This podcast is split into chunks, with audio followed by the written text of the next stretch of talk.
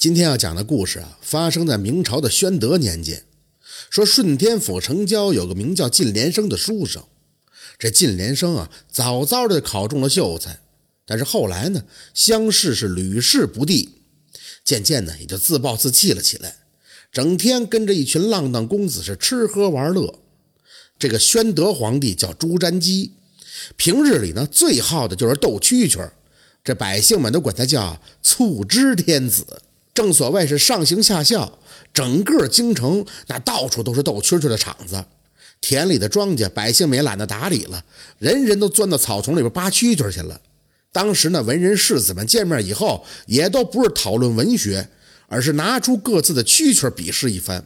有时候双方呢还会押上一些彩头，有的人呢每天就靠这个那挣不少的银子。这靳连生呢走在郊外的荒地上，神情是十分的落寞。他的蛐蛐啊，刚刚被人咬死了，自己口袋里的银子也都输光了。不知道自己走了多久，他就来到了一处乱葬岗。只见那乱葬岗遍地都是坟头和骨骸。金连生正想转身离开，突然就听到了一声蛐蛐响亮的叫声。他一下来精神了，屏气凝神，发现那蛐蛐声是从一个坟头后边发出来的。最后呢，金连生是蹑手蹑脚的，在那坟头上的一个小洞里边抓到了一只蛐蛐。只见那蛐蛐啊，个头不大，但是通体发黑，而且叫声极响。靳连生当时的欣喜不已呀，赶紧把它装入了盒中，兴冲冲地朝家赶啊。靳连生的妻子焦氏一见丈夫抱着蛐蛐盒兴冲冲地回来了，就面带忧色地劝道：“相公啊，男子汉大丈夫，当以功名为重，哪能整日沉醉于这掌玩之物啊？”靳连生的面色一沉，就说：“哼，你个妇道人家，懂什么道理？”我这功名利禄皆在这只蛐蛐之上，你就等好吧。一夜无话，到了第二天，靳连生兴冲冲地来到厂子里头跟别人斗蛐蛐。众人一见他的蛐蛐啊，太小了，都不屑一顾。谁知道靳连生的黑蛐蛐那发起狠来，凶猛无比，一连着就咬死了十几只蛐蛐。当然了，他也赢了不少的银子。原来啊，靳连生的那只蛐蛐在乱葬岗长大。平日里那都是吃动物的腐肉，可其他的蛐蛐呢，都是在草丛中长大，战斗力自然不能相比呀。靳连生一回到家，把这蛐蛐供在桌子上，这又买生肉来喂它，盘算着如果能这样赢个几天，那不就能赚个几百两银子了？倘若有朝一日献给了皇上，说不定啊，还能得到一大笔赏钱。金连生是美梦做了一整夜，激动的翻来覆去的睡不着啊。到了第二天，天刚蒙蒙亮就出门了。那谁知道这靳连生啊，他患有癫痫，发作的时候口吐白沫，人事不知。靳连生昨天一晚上没睡，等刚走到城边的时候，癫痫突然就发作了，当时就倒地不起。恰好在这时，一个担柴的老汉从旁边经过，看见了地上的蛐蛐盒子，十分精美，心想着这到城里啊，可以卖个一两银子，那总比担柴是强多了。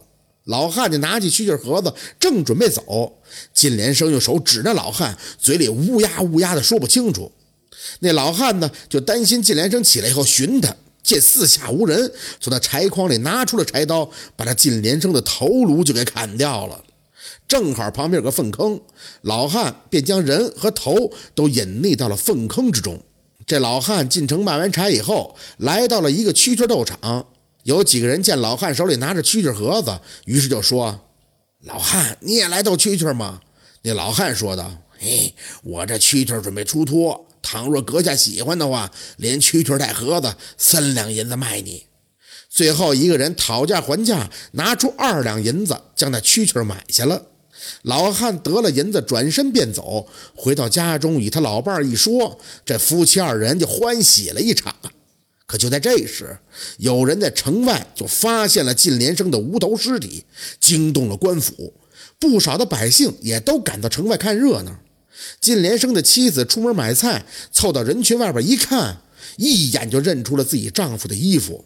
再走近的时候，也就认出了丈夫腰间的玉佩，方知是丈夫无疑了，忍不住就大哭一场。顺天府乃是当时的京都啊，发生了如此的惨案。府尹命官差张贴告示，倘若有寻得靳连生头颅者，赏钱一百两。倘若有急获真凶者，赏钱二百两。城北呀，有个姓贾的老汉，家境十分的贫寒，两个儿子贾仁、贾义，年过三十了还没能娶上媳妇呢。这贾老汉呢，就把这两个儿子叫到跟前儿，想让两个儿子割下自己的头颅，炸成是靳连生的头，以此骗取那赏钱一百两。这一百两足够他们两个娶妻生子了。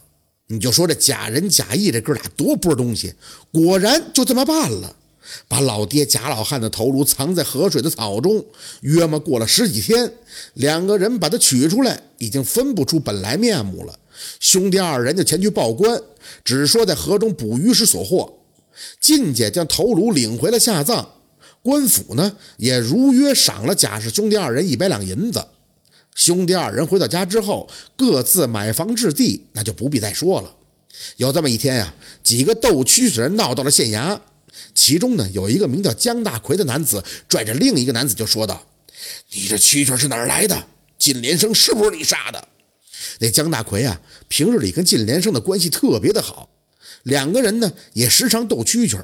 那一天呢，靳连生就用那小黑蛐蛐赢了姜大奎不少的银子，所以这姜大奎一眼就认出那男人手中拿的就是靳连生的蛐蛐。被扭的那个人呢，叫申安泰，是江南来的客商。辩解自己是从一个单柴老汉手里买来的，但是府尹问他单柴老汉姓甚名谁呀？他又说不出来。申安泰手里那装蛐蛐的盒子下面刻有靳连生的名字，人赃俱获无疑了。为了速速的结案，以平民愤，府尹便将申安泰拖到刑场就给砍了。那天呢，申安泰买蛐蛐的时候，旁边有几个朋友在场。他们知道申安泰是被冤枉的，于是便集体为申安泰喊冤。最后呢，功夫不负有心人，他们终于找到了那个单柴老汉。这单柴老汉到了堂上之后，经不住拷打，只好全部都招认了，还从粪坑里找到了靳连生的头颅。奇怪的是，经过多日的浸泡，那靳连生的头颅竟栩栩如生，大概是阴魂不散的缘故吧。既然靳连生的头颅找到了，那么假仁、假义兄弟拿来的头颅，那又是谁的呢？最后是一阵毒打之后，假仁、假义兄弟供认了谋杀家父、骗取赏金的事实，一切真相大白了。单柴老汉、假仁、假义皆被判了寡刑，家产充公。单柴老汉的妻子来刑场收尸，结果在刑场也被活活的吓死了。申安泰是无辜冤死，免除后世子孙的徭役作为补偿。顺天府尹枉杀无辜，被贬职远调，永不叙用。只因一个蛐蛐儿啊！这靳连生、贾老汉、申安泰、单柴的老汉、贾仁、贾义、单柴老汉的妻子，总共是七人丧命。皇帝朱瞻基在得知此案以后，也是唏嘘不已呀。他这时才意识到。玩物丧志，民风崩坏，于是就下令全国上下禁止斗蛐蛐。又过了好多年，这民风才渐渐的转好，百姓们也恢复了正常的生产生活。这篇故事呢，改编自明朝文学家冯梦龙所著的《寓世名言》，书中有“陈小官一鸟害七命”一篇。我们个人啊，都有自己的爱好。无论是遛鸟、斗鸡、养花、喂狗，这都无可厚非，但是不能沉迷其中无法自拔，更不能因此去做谋财害命的勾当。倘若这靳连生当时能听从妻子的劝谏，在家中安心苦读，或许就不会有这后来之祸喽。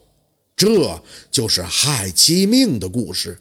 感谢您的收听，喜欢听白好故事更加精彩，我们明天见。